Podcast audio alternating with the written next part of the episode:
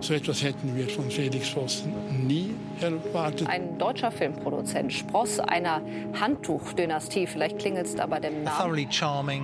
Ein charmanter junger Mann, durch und durch, den wir alle für völlig ehrlich hielten. Der Mann, der spurlos mit 60 Millionen verschwand. Und ich habe mir gedacht, was hat der da angestellt? So leid es mir tut, da ist das Mitleid eingeschränkt. I can't, I can't, I can't. His acting performances were Seine Schauspielerei war unglaublich.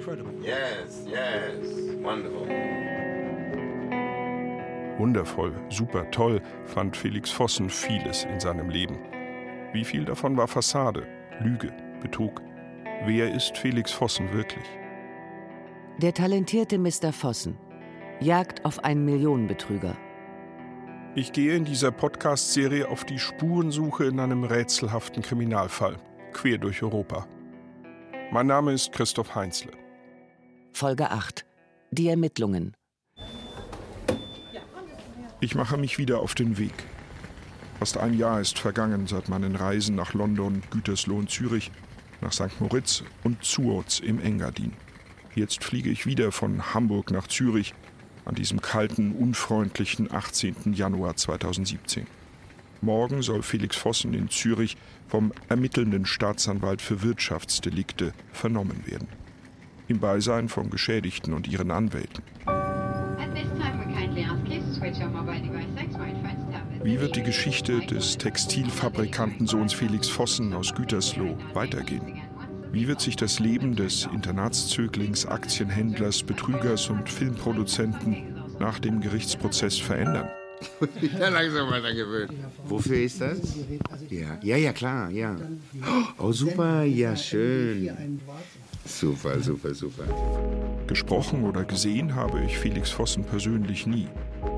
Meine Briefe ins Gefängnis bleiben unbeantwortet. Er werde sich Medien gegenüber erst öffentlich äußern, wenn es ein rechtskräftiges Urteil gebe, schreibt mir sein Anwalt. Nur in einem Radiointerview bei Dreharbeiten 2011 in Hamburg höre ich seine Stimme, spüre etwas von Vossens Charme und Freundlichkeit, an die sich viele erinnern. Das ist doch aber auch schön hier. Toll. Toll. Hat sich Felix Vossen seinen großen Traum vom Filmemachen mit den Millionen erkauft, die Freunde und Verwandte in seinen Aktienhandel investiert hatten? Und auf deren Rückzahlung mit den versprochenen hohen Renditen sie bis heute vergeblich warten? Ist Vossens Lügengebäude schließlich eingestürzt, weil weder die Filme noch die Börsenspekulationen Gewinne abwarfen? Diese Filme, die nicht unbedingt immer das klassische Happy End haben, aber das richtige Ende. Das hat mich eigentlich immer sehr interessiert. Herzlich willkommen in Zürich, meine Damen und Herren. Ein Happy. End ist nicht in Sicht. Nicht für die Geschädigten und nicht für Felix Vossen. Obwohl ihm die überraschende Flucht aus London am 3. März 2015 zunächst gelang. Dank Verdunklungstaktik, falschen Pässen, immer neuen Lügen. Elf Monate hatte er sich vor Scotland Yard, den Schweizer Behörden und Interpol verstecken können. Am 15. Februar 2016 läuft er in Valencia spanischen Polizisten völlig zufällig in die Arme. Sie finden bei ihm gefälschte Dokumente, viel Bargeld und 244 Gramm eines weißen Pulvers. Kokain, glaubt die spanische Bundespolizei. Einige Monate später schreibt mir die Gerichtssprecherin Isabel Rodriguez de la Torre aus Valencia, Die Anklage wegen Gefährdung der öffentlichen Gesundheit wurde fallen gelassen, weil sich herausstellte, dass es sich bei der Substanz nicht um Drogen handelte. Was das weiße Pulver tatsächlich war, beantwortet die Gerichtssprecherin nicht. So schrumpft zunächst Fall 49116 in Valencia auf einen einzigen Vorwurf zusammen, der dem 42-jährigen Deutschen wohl nicht mehr als drei Monate Haft einbringen dürfte. Vossen hat aber noch eine weitere Anklage wegen Dokumentenfälschung offen. Ein Datum für die Verhandlung gibt es noch nicht. Den Vorwurf der Geldwäsche wird das spanische Gericht nicht weiter verfolgen. Das überlasse man den Schweizer Behörden. Ich steige in die S-Bahn vom Flughafen zum Züricher Hauptbahnhof. Aus dem Fenster versuche ich vergeblich, das Flughafengefängnis zu entdecken. Dort sitzt Felix Vossen seit April 2016 ein und wartet auf seinen Prozess. Auch Heather Wood kommt mit der Bahn vom Flughafen. Sie will nicht mit ihrem richtigen Namen in die Öffentlichkeit. Dass sie sich überhaupt auf ein Interview mit mir einlässt, hat mich ein Jahr Überzeugungsarbeit gekostet. Wir sind im Café Blueberry im Untergeschoss des Bahnhofs verabredet. Heather Wood wirkt angespannt, als sie sich zu mir setzt. Sie ist freundlich, trotz leiser Zweifel. Und weiterhin bereit, mir ihre Geschichte ins Mikrofon zu erzählen. Der Fall belastet sie sichtbar. Die Reise von London nach Zürich ist ein emotionaler Kraftakt für die Engländerin. With everyone within our, our group bei jedem in unserer Gruppe von Opfern fand Felix Gemeinsamkeiten, über die er eine Verbindung herstellen konnte. Mit meinem Mann sprach er über Filme und Geschäfte.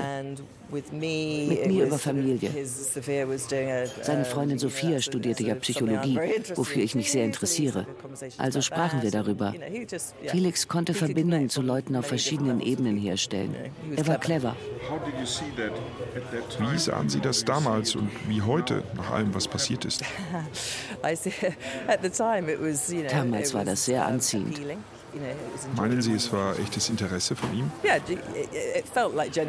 Es fühlte sich wie echtes Interesse an. Er besaß emotionale Intelligenz und konnte gut mit Leuten umgehen. Jetzt sieht es dagegen nach purer Manipulation aus. Er wusste, wie man Leute bearbeitet. Ich denke inzwischen wirklich, der Betrug war von Anfang an geplant. Zur Freundschaft zwischen dem Ehepaar Wood und Felix Vossen kam, wie bei vielen in seinem Londoner Bekanntenkreis, nach einiger Zeit das Geschäft hinzu. Investitionen in Technologieaktien. Er hatte eine Filmproduktionsfirma aufgebaut, leitete sie. Also, Wissen Sie, das legitimierte ihn, machte ihn glaubwürdiger. Und Felix stellte Kontakt zu einem Anwalt in einer der großen Londoner Kanzleien her. Er schien sehr kontrolliert bei allem, was er tat. Wir hatten ja früher schon Investmentfonds und wussten, wie sie funktionieren. Das war nicht neu für uns. Sie würden nicht sagen, dass Sie naiv waren. Sicher waren wir naiv.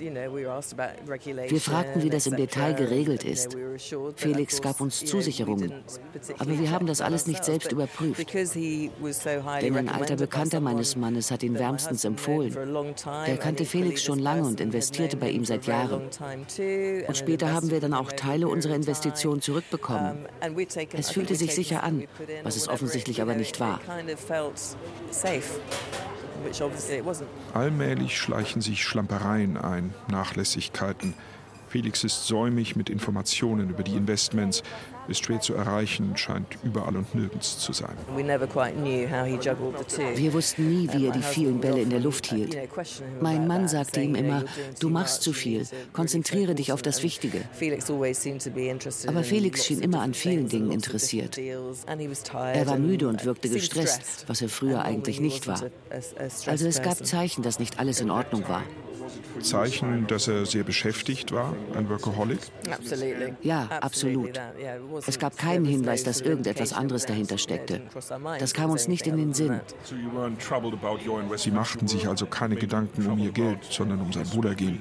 Ja, genau. Wir machten uns Sorgen um ihn. Dann der Schock, als Vossen im März 2015 plötzlich aus London verschwindet.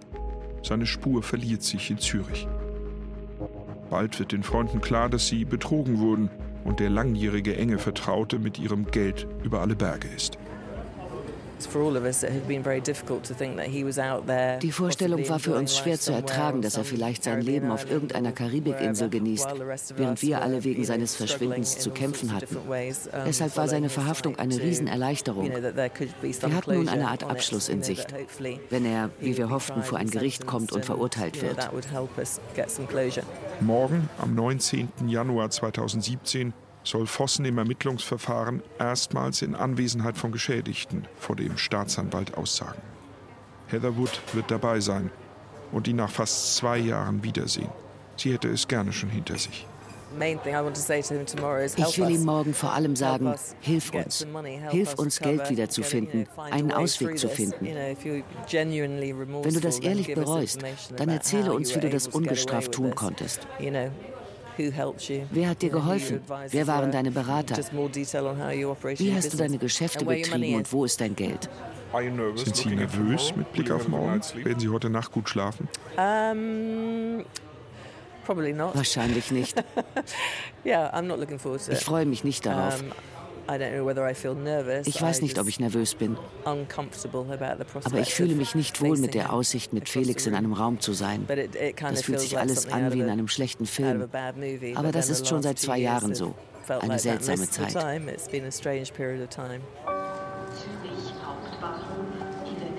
Richard Hunter hole ich direkt an Gleis 8 ab. Auch er heißt in Wirklichkeit anders.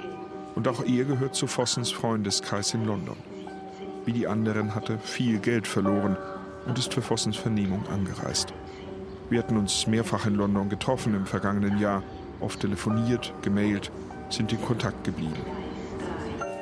Beim Gespräch in der rustikalen Wirtschaft zum Vorbahnhof wirkt der wohlhabende 62-jährige Geschäftsmann weniger angespannt und emotional als Heather Wood, eher sachlich und konzentriert an diesem Abend vor Vossens Vernehmung. Wir haben eine lange Liste mit Fragen, um Lücken zu füllen, was sein Verhalten angeht. Ich hoffe also auf neue Informationen. Aber Hinweise auf versteckte Gelder, die unsere Verluste ausgleichen könnten, dürfen wir wohl nicht erwarten. Hunter scheint mir auch deshalb ruhiger als Heatherwood, weil es morgen seine zweite Begegnung mit Fossen seit dessen Verhaftung wird. Vor einigen Monaten war der englische Geschäftsmann als Geschädigter vom Züricher Staatsanwalt befragt worden. Vossen saß mit seinem Anwalt im Raum, stellte keine Fragen, sprach am Ende aber kurz mit Richard Hunter. Uh, Letztes Mal versuchte er sich zu entschuldigen.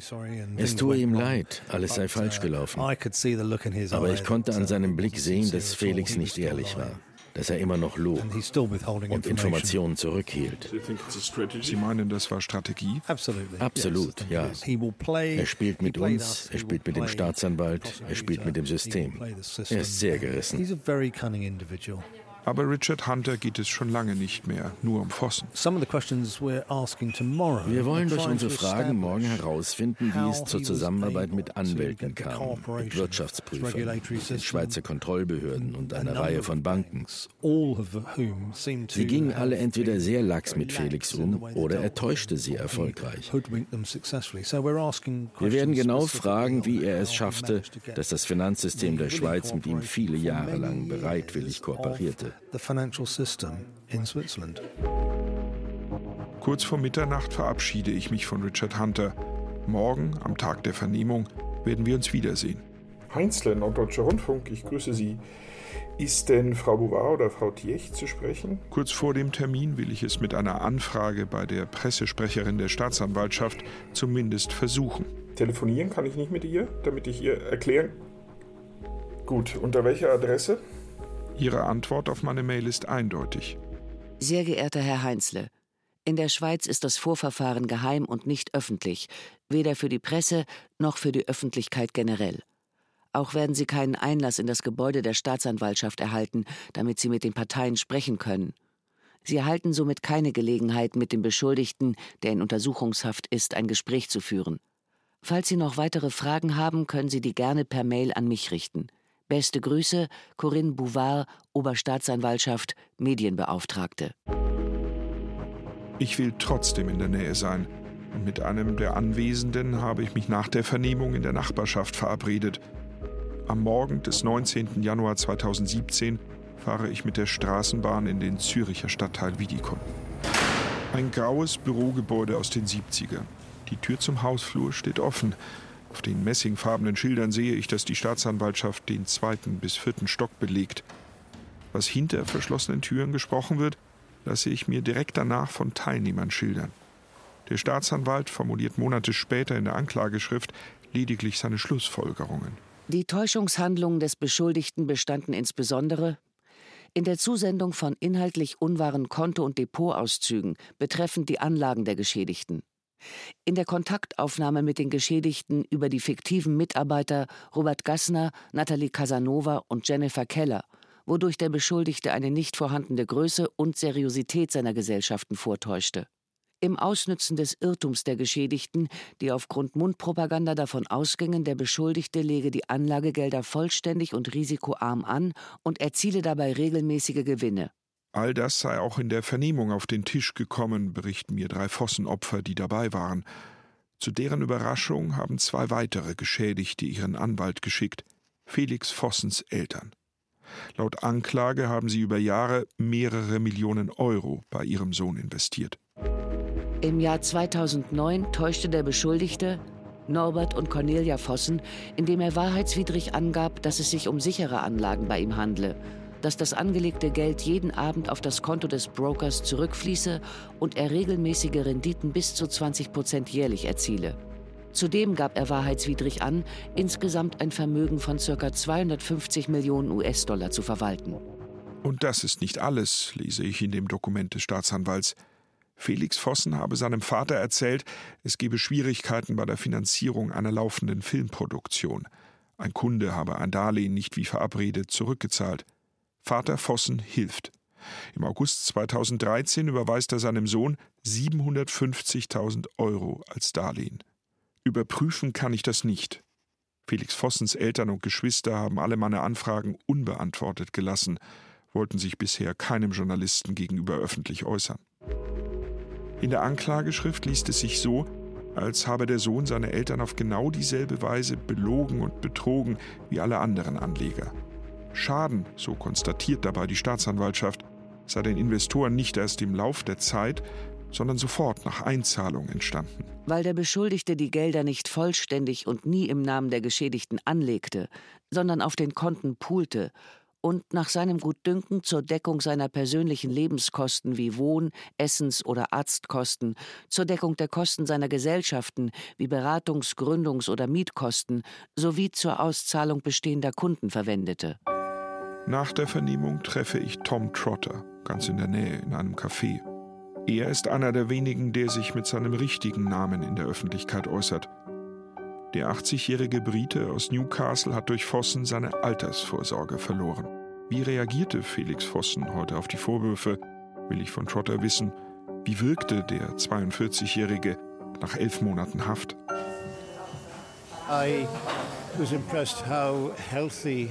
Ich war beeindruckt, wie gesund und gut Felix aussah.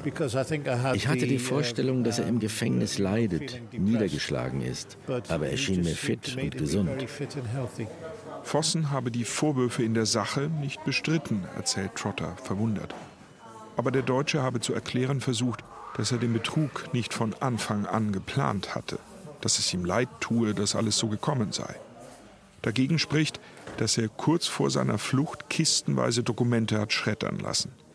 Sei das nicht ein Beleg für seine böse Absicht, fragte Trotter in der Vernehmung. Mir wurde übel bei seiner Ausrede, dass er die Papiere vernichtet hat, um uns die Mühe zu ersparen, sich durch zehntausende Seiten wühlen zu müssen. Das machte mich krank, dass er heute dachte, wir würden diese Ausrede schlucken. Trotter ist erregt, wütend. Die sechs Stunden mit Felix Vossen in einem Raum haben ihn angestrengt und aufgewühlt. Er empfinde nichts als Verachtung, sagt Trotter, und dass er Vossen kein Wort glaube. Ich denke, er ist ein pathologischer Lügner. Er weiß gar nicht, wann er die Wahrheit sagt. Er lügt, sagt einfach irgendetwas. Felix hat Leuten einfach erzählt, was sie hören wollten. Und das hat funktioniert. Tom Trotter erinnert sich daran, wie er Felix Vossen 2006 kennenlernte. Er brachte ein Lächeln in unser Leben, sagte er merklich bewegt. Der damals 32-Jährige ist ein Bekannter seiner Tochter. Deren Freundeskreis schwärmt von Vossen. Von seinem Geschick als Aktienhändler ist die Rede und davon, dass wohlhabende Freunde sich Vossens Geschäfte genau angesehen und für tadellos befunden hätten. Als langjähriger Sicherheitsberater ist Tom Trotter nicht gerade leichtgläubig. Der Rentner investiert deshalb zuerst nur eine kleine Summe und bekommt das Geld mit Zinsen zurück. Dann eine größere Summe und wieder streicht Trotter den Gewinn ein. Der alte Herr fühlt sich sicher und ist beeindruckt von der Weltläufigkeit und Großzügigkeit des jungen Deutschen.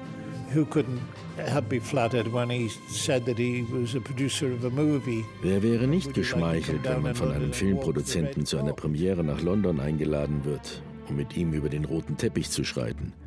Du kaufst dir einen neuen Anzug, läufst mit ihm an den Fotografen vorbei und fühlst dich wie ein Millionär. Mit solchen kleinen Gesten bleibt Felix unter deinem Radar. Dabei stiehlt er das Geld anderer Leute, verschwendet es für sein luxuriöses Leben und fragwürdige Unternehmungen. Man hätte sein Geld sofort rausgezogen, wenn man davon gewusst hätte. Dabei gab es im Laufe der Zeit zumindest böse Ahnungen. Vossen bezahlte nicht mehr pünktlich, ließ vermeintliche Mitarbeiter Mails mit Ausreden schicken. Trotter will sein Geld zurück. Doch Freund Felix vertröstet, wimmelt ab, hält hin.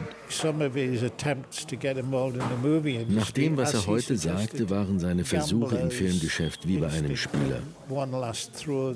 Eine Art letzter Wurf, um zu gewinnen, alle Schulden zurückzuzahlen und aus den Problemen herauszukommen.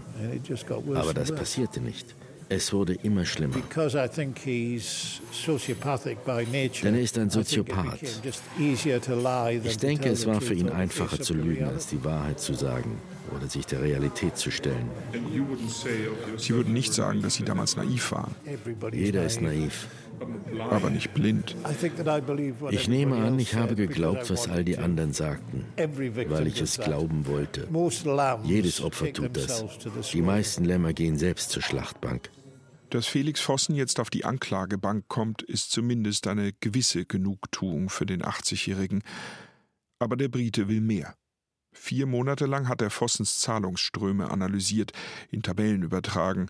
Ein kaum durchschaubares System von über 60 Konten in mehreren Ländern und bei mehreren Banken. Dafür brauche man Helfer, sagt Tom Trotter. Und auf die zielten viele seiner Fragen heute in der Vernehmung. Ich war sehr enttäuscht, dass die Staatsanwaltschaft nur Fragen zuließ, die direkt mit Felix Vossens Verbrechen und seiner Rolle zu tun hatten. Es ging also nur darum, wie haben Sie das gemacht und nicht, wer hat Ihnen geholfen. Wir durften nicht nach seinen Motiven und nach Komplizen fragen. Das schloss 60 Prozent der Fragen aus, die ich vorbereitet hatte. 60 of the questions I had prepared. Am Tag nach der Vernehmung treffe ich Richard Hunter wieder. Am Paradeplatz. Hier schlägt das Herz der Schweizer Bankenindustrie. Wir gehen einige Schritte in die Waaggasse, wo Hunter vor etwa zehn Jahren in Vossens Wohnung war. Ja, da oben ist das Apartment. Das ist ein sehr netter Teil der Altstadt. Die gestrige Vernehmung hat bei Richard Hunter einen ähnlichen Eindruck hinterlassen wie bei Tom Trotter. Ich habe wirklich gemischte Gefühle. Das war gestern eine Achterbahnfahrt und manchmal sehr frustrierend, weil wir nicht alle Fragen stellen durften, die wir stellen wollten. Das Schweizer Rechtssystem will wohl nicht, dass wir zu tief graben. Ich schlendere mit Hunter hinunter zum Flüsschen Limmert. Vom Flussufer aus schauen wir auf die Züricher Postkartenidylle. Klänge eines Alphorns wehen herüber. Welchen Eindruck hat Felix Vossen gemacht, der statt Lockenpracht inzwischen kurzes Haar trägt und im Pullover vor Staatsanwalt und Geschädigte trat? Zunächst dachte ich, er sieht ganz gut aus. Aber dann sah man, dass die Vernehmung für ihn sehr schmerzhaft ist. Felix brach manchmal fast in Tränen aus. Wir wissen nicht, wie viel davon gespielt war. Aber ich denke, dass er wahrscheinlich wirklich bereut, so viele Menschen zu erschüttern. Das hat ihn jetzt eingeholt. Richard Hunter zeigt Mitgefühl. Gestern wirkte er noch unbarmherzig auf mich und schien sehr darauf aus, Felix Vossen möglichst lange hinter Gittern zu sehen. Wir sahen, dass er bereit war zu reden und uns viele Fragen zu beantworten. Aber leider sagte der Staatsanwalt ständig, nein, nein, das müssen Sie nicht beantworten. Das ist nicht relevant. Niemand weiß, wann Felix vom Weg abkam, wahrscheinlich 2004 oder 2005. Aber eindeutig betrug er uns mindestens mindestens zehn Jahre lang. Und er hat das zugegeben? Absolut. Der Staatsanwalt las jeden Einzelfall vor und fragte, ob er sich schuldig bekenne. Und er sagte jedes Mal ja. Doch der leisen, vagen Hoffnung der Geschädigten, zumindest einen Teil ihres Geldes zurückzubekommen, gibt Felix Vossen an diesem Tag keine Nahrung.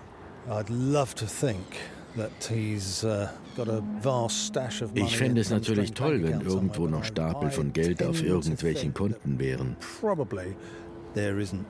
Aber ich denke, dass wahrscheinlich wirklich nicht viel übrig ist. Ich bin überrascht von Hunters plötzlicher Milde.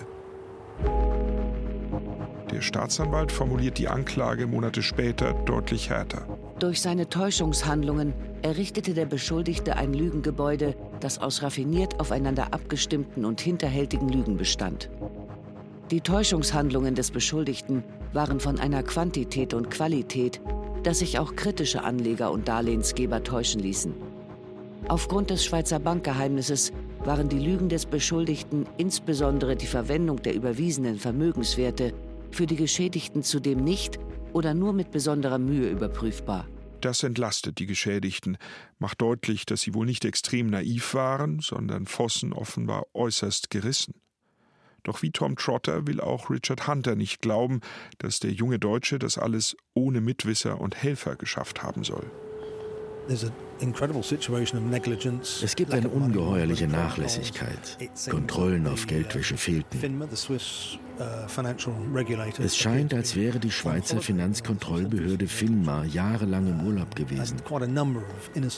Viele Unschuldige haben eine Riesensumme verloren, weil das System die Kunden überhaupt nicht uh, geschützt hat. Ist die Schweizer Staatsanwaltschaft denn willens, die hiesigen Behörden anzugreifen? Nein, den Eindruck habe ich nicht. Die Staatsanwaltschaft würde den Fall wohl gerne abschließen. Felix hinter Gitter bringen, die Akte wegschließen und die Sache vergessen. Aber für mehr als 30 Investoren wäre das eine Katastrophe.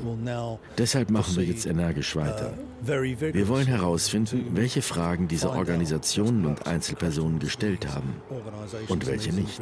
Wir halten sie für fast genauso schuldig wie Felix. Sie haben ihm ermöglicht, mit all dem davonzukommen. Und das nicht nur wenige Wochen lang, sondern über viele Jahre. Hunter erzählt mir, Vossen habe ausgesprochen, gesagt, dass nicht alle Banken ihn als Kunden akzeptierten. Doch warum kam er mit anderen ins Geschäft?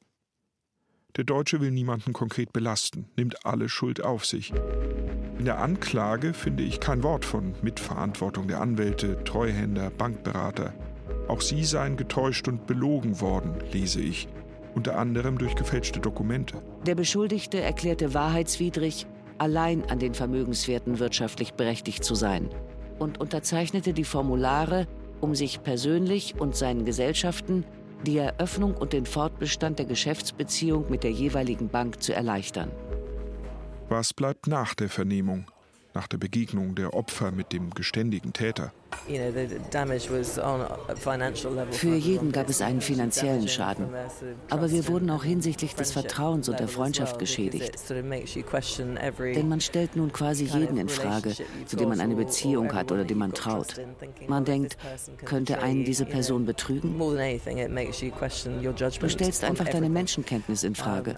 Das ist wirklich hart. Das erschüttert irgendwie alles.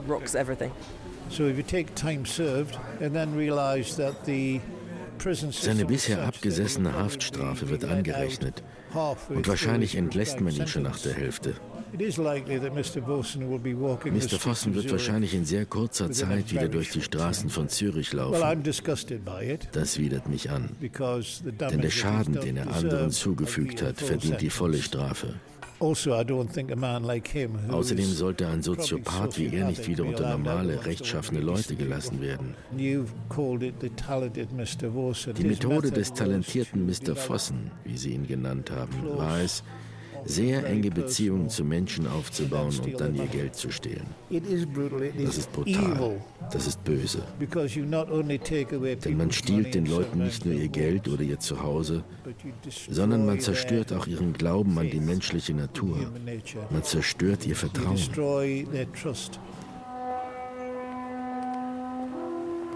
Auf Richard Hunter dagegen wirkte Fossen in der Vernehmung so, als wolle er den Geschädigten helfen. In diesem Moment scheint Hunter nicht mehr nur den Betrüger, sondern auch den langjährigen Freund in Felix Vossen zu sehen. Ich habe Felix oft gesagt, wenn eine deiner Investitionen schief geht, darfst du uns das nicht verschweigen. Wir müssen darüber sprechen. Wir waren Felix so nahe, dass wir dummerweise wohl Mitleid mit ihm gehabt hätten. Die Verletzungen sitzen tief bei Richard Hunter, Tom Trotter, Heather Wood und den anderen der etwa 30 Geschädigten. Nach Schätzung der Staatsanwaltschaft hat Felix Vossen sie um mindestens 35 Millionen Euro gebracht. Für Betrug, Geldwäsche und Urkundenfälschung beantragt sie sechs Jahre und zehn Monate Haft. Wird das Gericht dem folgen? Wird es ebenso wenig wie die Staatsanwaltschaft nach Mitverantwortlichen fragen? Und werden die Geschädigten nach dem Urteil Ruhe finden? Ich werde wieder nach Zürich reisen, wenn gegen Felix Vossen verhandelt und das Urteil gesprochen wird. Doch davon mehr in Folge 9 unserer Serie.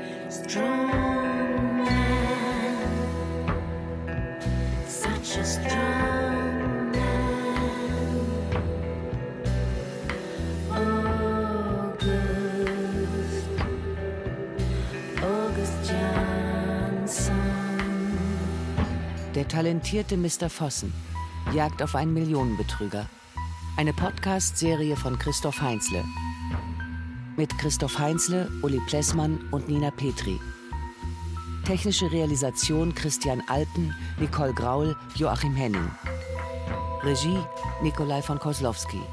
Redaktion Christiane Glas. Eine Produktion des Norddeutschen Rundfunks 2017.